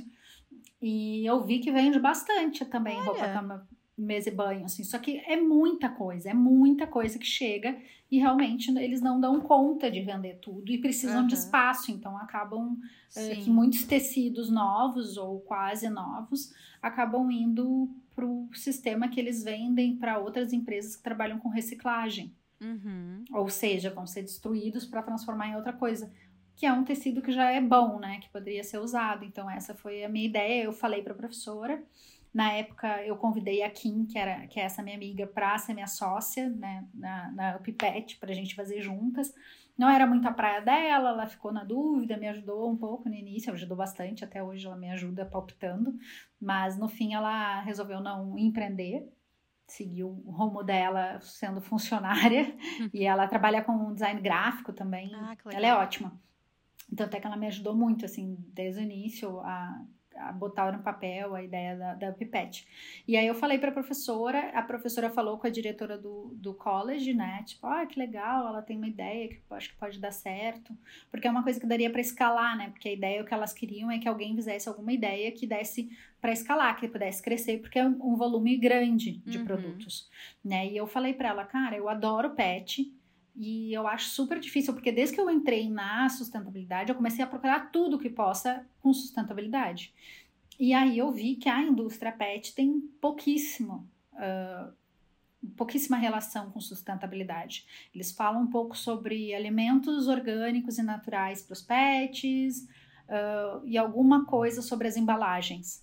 E, e alguma outra marca que fala sobre estar tá usando algodão orgânico sabe? E aí eu disse, não, por que não linkar as duas coisas? E a ideia simplesmente veio assim, sabe? Juntou assim, eu disse, ai, se fizer isso ia ser legal, porque a gente já vê bastante coisa de upcycling para nós humanos, né? Mas a gente quase não vê falando sobre pets. E é um mercado grande aqui também, 63% das casas canadenses têm algum pet. Nossa senhora.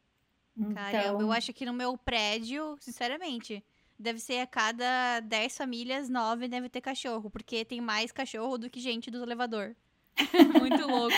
Eu moro numa é. região que tem bastante apartamento, né? Então uhum. a concentração de cachorros por metro quadrado é bem grande. Cachorros e, e gatos não, não vê passeando por aí, né? É, mas tem, tem, inclusive o Canadá tem mais gatos do que cachorro agora, tá Sério? tá ficando igual. Uhum. Caramba, não Tanto é ideia. que... que a gente não uhum. vê, né? O gato não passeia, é. não passeia com de coleira na rua, então.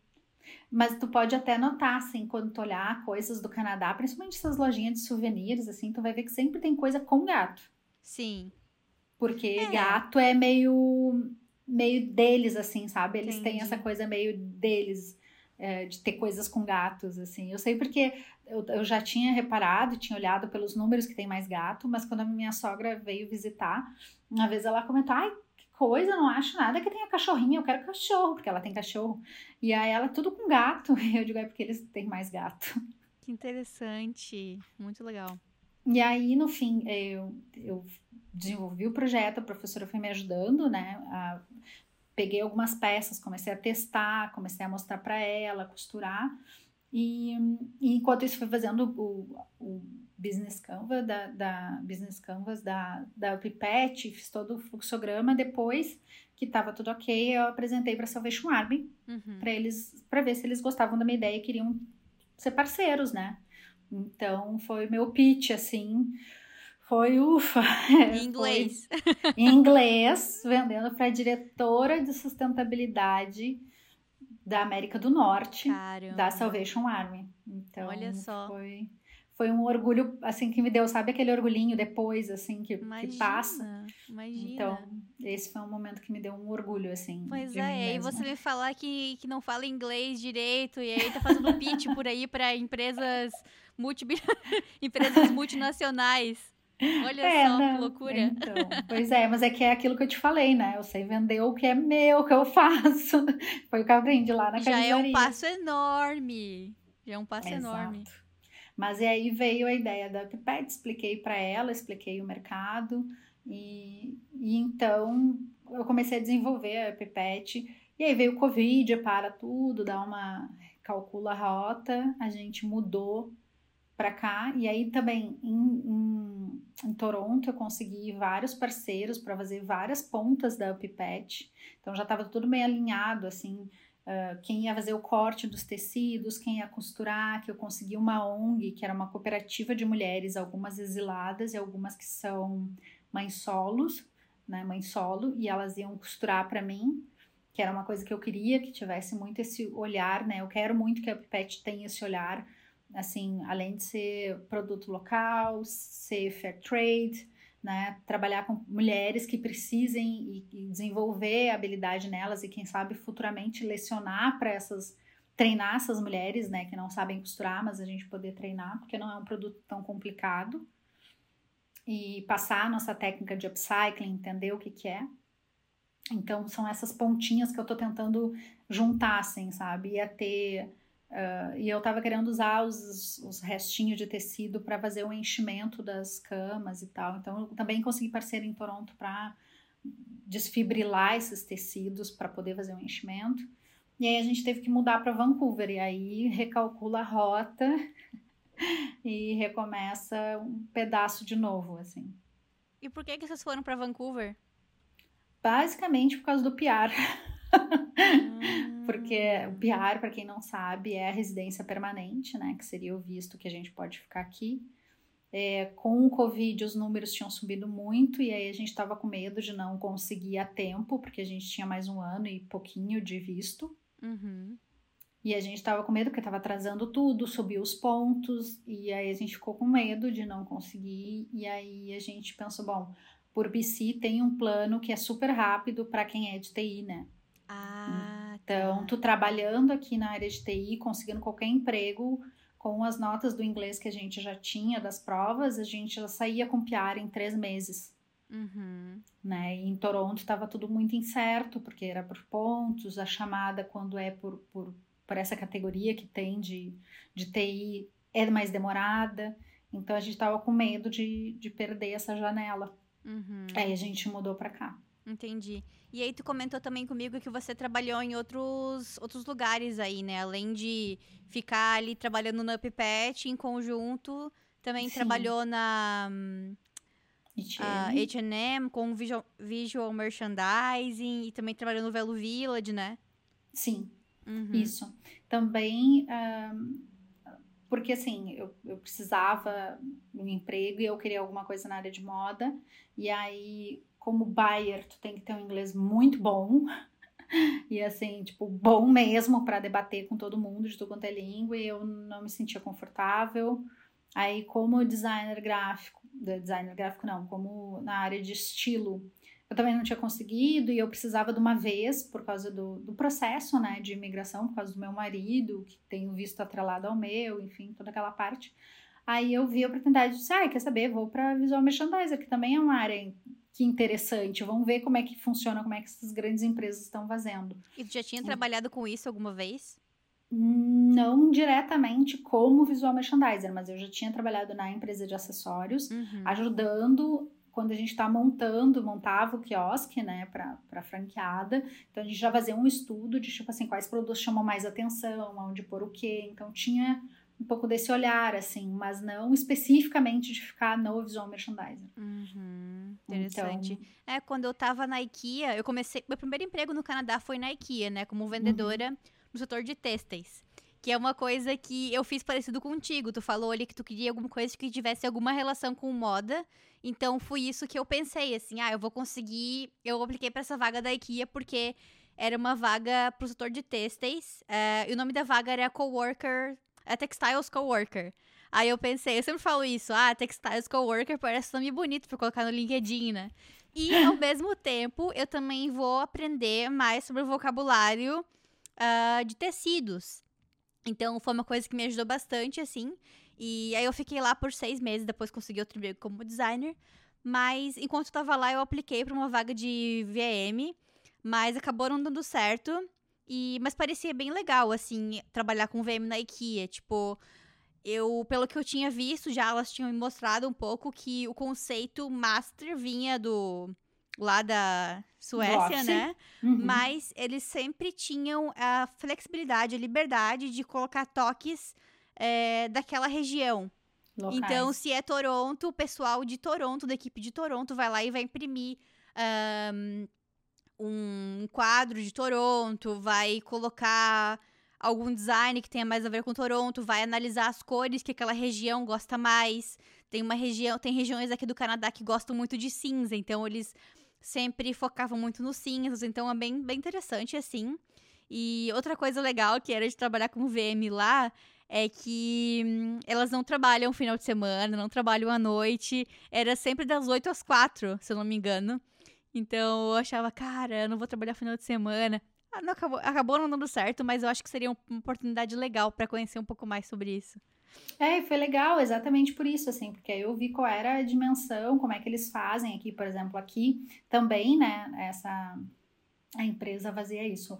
Eles mandam. Tem o Office que faz todo o planejamento de como é que uhum. tem que uhum. ficar. Então, o pessoal do Office de Visual Merchandiser manda para o Visual Merchandiser da região, né? E aí eu era uma das encarregadas na loja para ajudar ele quando ele fosse lá, que ele ia uma vez por semana.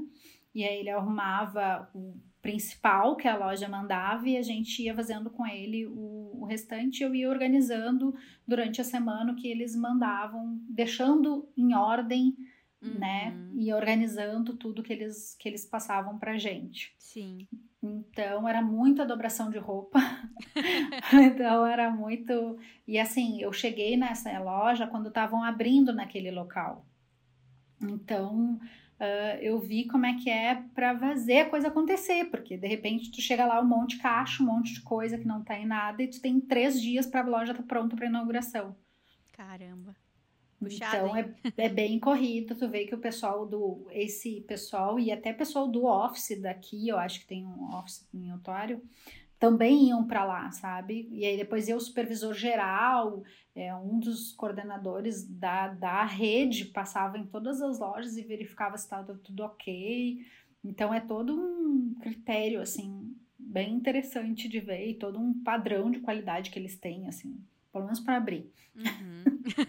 então foi bem interessante. Depois eu fui para Valo Village, já aqui em, em BC, porque hum, eu queria entender mais o que, que aconteceu por detrás desses bastidores, sabe? O Velo é, Village que que... também é um brechó estilo de Salvation Army, só que não é ONG, né? Não, não é ONG. Eles são profit, né? Uhum. Então, eles também têm alguns produtos que eles fazem, que eles encaminham para reciclagem, por exemplo, todas as roupas que não vendem e que eles vão tirando, porque todo dia chega coisa e entra coisa nova na loja. Uhum. Então tem que ter espaço na arara. Então eles tiram algumas peças da arara. Então essas roupas vão para algum outro centro que faz esse processo de reciclagem. Interessante. Então... Eu tinha uma dúvida quanto isso, porque às vezes eu até já ouvi falar que pode doar coisas que não são mais usáveis, digamos assim, porque comigo acontece muito de ter calça jeans, que eu já remendei várias vezes no meio da perna, Uhum. E não dá mais para usar, não dá mais para outra pessoa usar aquilo. Então, mas mesmo assim, eu ouvi que pode mandar para eles que eles iriam fazer o encaminhamento certo pro lixo de têxteis, né? Porque aqui, quando tá na tua casa, tu não tem o lixo de têxteis. Então, é Exato. interessante saber que existe mesmo esse lixo, porque eu ficava sempre em dúvida, pô, será que eles realmente fazem isso? Fazem, com as roupas eles fazem, alguns produtos eles destroem, né, que tu acaba indo para descar para para aterro sanitário, eles destroem lá mesmo, mas alguns produtos eles fazem essa reciclagem, entre eles os têxteis, parte de cabos, fios também, eletrônicos, uhum, também uhum. tem um encaminhamento correto, pilhas. É, eu sei que eles têm essas separações assim para várias coisas. E aí eu trabalhei lá e vi como é que funcionava, né? Que, que, como é que funcionava esse negócio todo. Foi super exaustivo, assim, foi um período bem difícil para mim, porque eu chegava de lá e fazia as coisas da pipete, correndo com as coisas da pipete, então foi super cansativo, porque cansa muito, porque trabalhar lá na Valuila era oito horas de pé Nossa. fazendo coisa, uhum. né? Tu não para, é sistema de fábrica, assim, sabe? Eles têm tudo contado, então para cada atividade tu tem um tempo para fazer aquela atividade. Caramba. Então tu não para um minuto, assim. Então eu chegava muito cansada e meio frustrada por estar tá lá e ficar pensando, cara, eu estudei tanto, já gastei tanto aqui para estudar, e estudei e, e aí, no fim, eu tive, sei lá, um burnout, e aí eu precisei sair. E agora eu tô com a Pipette só. Mas tô procurando emprego de novo. Mas aí alguma coisa mais na minha área, mais relax também. Uhum. E, e projetando as coisas da Pipette, assim, né? Que é meu, meu objetivo maior. Legal. E tu tinha comentado comigo que tu conseguiu também uma hum, aceleradora, né? Agora, para investir na Pipette, né? Nesse ano. Isso. Então, esse ano eu entrei em dois processos, né? Na verdade, três agora, começou um outro. Então, assim, uma é tipo uma mentoria, que é de uma marca daqui chamada Free Label, e elas fazem roupas para comfort uh, clothes, e, e elas têm uma mentoria que elas selecionaram 10 empresas de mulheres para fazer uma mentoria. Então, por exemplo, agora esse fim de semana a gente teve toda uma aula sobre finanças e como fazer o cash flow e toda como todo eles construíram a marca deles. Gratuito? Gratuito. Legal. E aí eu ganhei um prêmio nessa nessa empresa né? Porque eu fiz um pitch e fui bem, e aí eu ganhei um, um, um prêmio que eles tinham lá, que a gente tava concorrendo, e eu comprei algumas máquinas. Flávia, tu vai ter que fazer um vídeo para mim, assim, falando, dando dicas de como que dá um pitch legal. Porque, poxa, olha só quantos que tu já deu e já conseguiu tanta coisa. Na realidade, fala aí três coisas para quem tá começando, é, nessa, nessa parte aí com essa própria empresa, fala três coisas que você que te ajudam a estudar para fazer um pitch legal? Começo falando sobre qual é o teu problema, né? O que que tu tá vendo que é um problema, né? É, isso tem que estar tá bem claro para ti, bem alinhado, né? E também alinhado com o que interessa quem está ouvindo, né? Porque não adianta ser só o que te interessa, né? Uhum. Tem que ser uhum. atraente para quem vai investir ou para quem vai te apoiar né? Então, tipo, alinhar esses valores com o que tu tá propondo solucionar, ter bem claro como é que tu vai fazer isso. Então, por exemplo, eu sempre falo, né, a PET, ela alinha duas indústrias que estão fazendo poucas coisas para a sustentabilidade, que é a indústria de moda e a indústria pet. Uhum. E aí eu falo como eu vou fazer isso, né? Quais são as ações que a gente quer fazer e quais os benefícios e quem é que vai ser atingido. Então, acho que tu tem que ter bem claro, assim, sabe? Esses são os três pontos principais. E aí, treino e, e ouvir não e ouvir sim, e aí vai indo, sabe? Claro que tem, assim, tem uma estrutura melhor, se der um Google, tu acha, uhum. né? Eu posso até encaminhar um aqui que eu achei, que eu sigo, uh, mas eu acho que o básico é isso, assim, tu tem que saber qual é o problema que tu tá enfrentando, e, né, se, obviamente isso deve ser um problema geral, não é só um problema teu. Mesmo que. Acho que até tem quem, quem tem um problema mais seu e acaba tendo um nicho ali, né? Mas enfim. E como tu vai solucionar isso e os benefícios que isso traz. Então, a Tiara é da Mold me fala muito disso. E eu já entrevistei a Tiara aqui. Ela tem uma startup, né, de, de modelagens para pequenas. para mulheres. para modelistas autônomas. É, tem um software, né, para isso. E ela sempre fala isso no Instagram da, da Mod, no Instagram dela também dá dicas pra, pra quem tá criando a sua empresa e quer fazer um pitch. Então, vou colocar na descrição também o, o Instagram dela, que é bem legal. sabe que eu, eu fiquei de procurar ela, eu ouvi, né, o podcast, ah, e eu é? fiquei, ah, tenho que procurar ela, só que eu entrou toda coisa corrida, e no fim eu não consegui, mas agora que tu lembrou, disse, é verdade, eu tenho que procurar ela. É bem legal, pô. É muito bom o episódio caraca, dela. Gostei, gostei, eu preciso treinar um pitch aqui pro Moda na Mochila. Pra é sair boa. por aí pedindo patrocínio. Acho justo. Aí eu vou te ligar quiser, pra treinar, tá bom? Vamos. Uh, então foi isso. Então aí eu ganhei esse prêmio e comprei um maquinário que eu precisava de algumas coisas para pipete. Uh, eu entrei na aceleradora, que é uma bem famosa aí de Toronto, que é a Center Social Innovation. E então eu fiz um primeiro com eles, que era um bem curtinho, assim, que era bem para quem estava em fase inicial, seeds, como eles chamam. E agora eu tô num que é um pouquinho maior, que eu também fui selecionada, que também tem um processo de várias pessoas que entram, mas eu acabei sendo selecionada, que eles aprofundam um pouco mais, é um pouquinho maior para quem já tá com o negócio andando. Hum, uhum. então, Interessante. Caramba, é. parabéns, parabéns por ter conseguido chegar tão longe com o teu negócio, é uma inspiração, cara. Muito obrigada. Muito muito legal. É, eu fico bem feliz, assim, com o que tá andando a Pipette. Claro que a gente sempre se compara e sempre acha que pode melhorar, mas enfim, tô tentando não pensar nisso. Normal. Mas é, eu acho que o propósito da Pipette é legal, sabe? É de ajudar as pessoas, porque ninguém sai pensando, ah, eu vou comprar uma banana, mas tem que ser sustentável, sabe? Porque hoje em dia as pessoas querem é, enfeitar seus pets, eles são membros da família. Então, o meu raciocínio com a Pipette, e foi isso que eu sempre vendi para minha professora e para todo mundo, é: a gente não tem como dizer para as pessoas não comprarem para os pets, entendeu? Mas a gente tem como ajudar com que eles comprem melhor. E é esse o que eu quero com a Pipette, assim, é que já que a gente vai comprar, então que seja um produto melhor, que esteja é, olhando para os outros pontos a não ser só o estético, sabe? Uhum, uhum, com certeza, muito legal. Bom, agora pra gente finalizando, tenho mais duas perguntas aqui, que são quadros do Moda na tá. Mochila, tá. uh, que eu comecei a fazer nos últimos episódios, tomara que o pessoal curta. É, primeiro, na sua mochila, tem uma dica de livro, filme ou série que te marcou muito nos últimos tempos? Tem.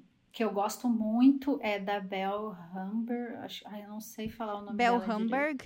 Do é, Endeavor Day One. Endeavor Day One. Esse daí é um que eu assisto, eu acho que eu já assisti umas 20 vezes. Ele é muito bom e ela é... É um TED Talk, né? Tu colocou aqui pra mim. É tipo um TED Talk, só que é da Endeavor, que é uma empresa que fomenta empreendedores no mundo inteiro e tem no Brasil. Uhum. E ela foi a criadora do Que Vestir. Ela é a sócia. Então, fala a trajetória dela, como é que ela chegou, que ela não é da área de moda. Então, para quem está aqui ouvindo, ou quem não é de moda e está ouvindo porque gosta de moda, é, um, é uma boa inspiração, assim. Então, eu super gosto. Para quem está começando o negócio, tem Os Segredos de Luísa, que é um livro. Eu não vou lembrar o nome do autor, mas... É Fernando Dolabella. Fernando Dolabella. Então, ele é muito legal porque ele fala... É uma história, né? Pelo jeito fictícia, mas ela vai montando passo a passo de um plano de negócio. Então aparece ela tá querendo montar um negócio, acho que é de goiabada da família e tal. E aí vai mostrando, ah, então ela tem que ir em busca de fornecedor. Como é que ela faz para vender? Ela tem que conseguir tal coisa. E no fim do livro tem um modelo de business plan. Uhum. Esse foi um dos primeiros livros que eu li quando eu estava lá atrás pensando na camisaria. E eu achei super legal. Então, assim, tem, tem outras coisas que eu indico, eu adoro ler. E eu acho que é melhor deixar na descrição, senão eu vou falar até amanhã. Adorei, muito legal. Uh, última pergunta. Uh, três cidades preferidas. Uma para trabalhar, outra para visitar e outra para se aposentar. Eu acho que eu, eu faria várias, quase todas elas em duas delas. Então, por exemplo, eu moraria, minha aposentadoria, minha aposentadoria. Ai, meu Deus, eu falei errado. eu aposentaria. Eu aposentaria, trabalharia e moraria em São Paulo tranquilamente. Uhum. Adoro São Paulo, continuo amando São Paulo. Nova York. E, e gosto muito de Gramado. Acho que eu me aposentadoria aposentar Iria.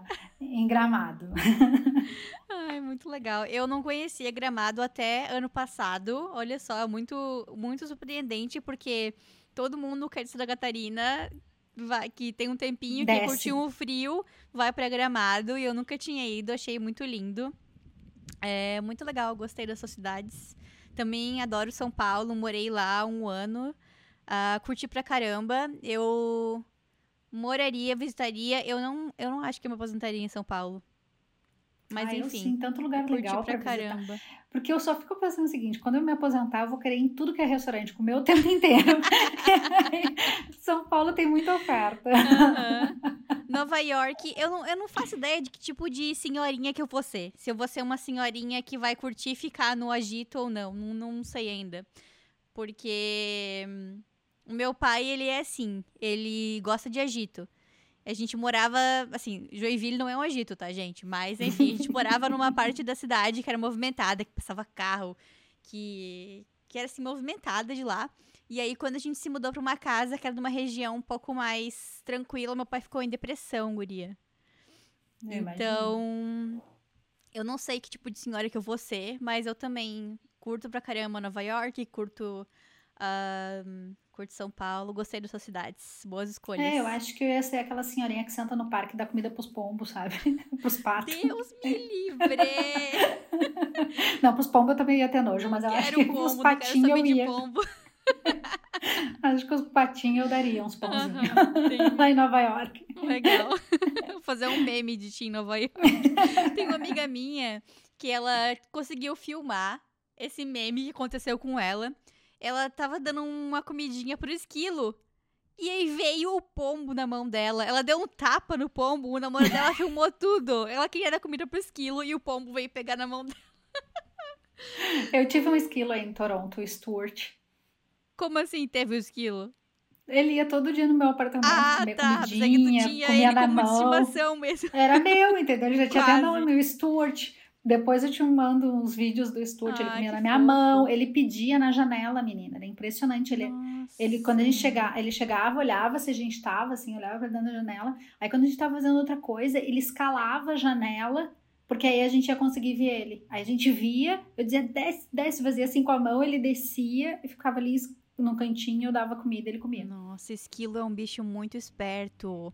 Eu não sei se tu já viu, eu vou deixar na descrição também esse, esse vídeo que eu vou falar agora, que é do Mark Robber, Mark Robber, que é um youtuber, uh, um youtuber cientista, e, e, ele fez um caminho pros uh, esquilos passarem. Porque Amor, ele não. sempre. Na realidade é assim: ele sempre colocava comidinha pro passarinho. Mas os esquilos são muito, muito espertos e iam em qualquer qualquer tipo de, de casinha uhum. que ele uhum. colocava para os passarinhos e comiam toda a comida. Então ele decidiu criar um circuito para os esquilos, uhum. a prova de esquilo. E eles faziam tudo certinho. É incrível. Vou deixar na descrição para vocês verem e ah, deixa que eu vou ver porque é muito legal. Que é muito legal. Ele fez o 1 um e o 2. É muito legal, gente. Vocês têm que verem. Eu até quero fazer o curso do Mark Robber porque eu sou. Eu gosto muito de tecnologia, de moda, uh, de, de, moda e tecnologia. E o curso dele é sobre criatividade, uh, meio que com ciência, para você criar umas coisas diferentes, sabe? Então, um dia eu quero fazer o curso dele. Vou colocar na minha lista de cursos aqui.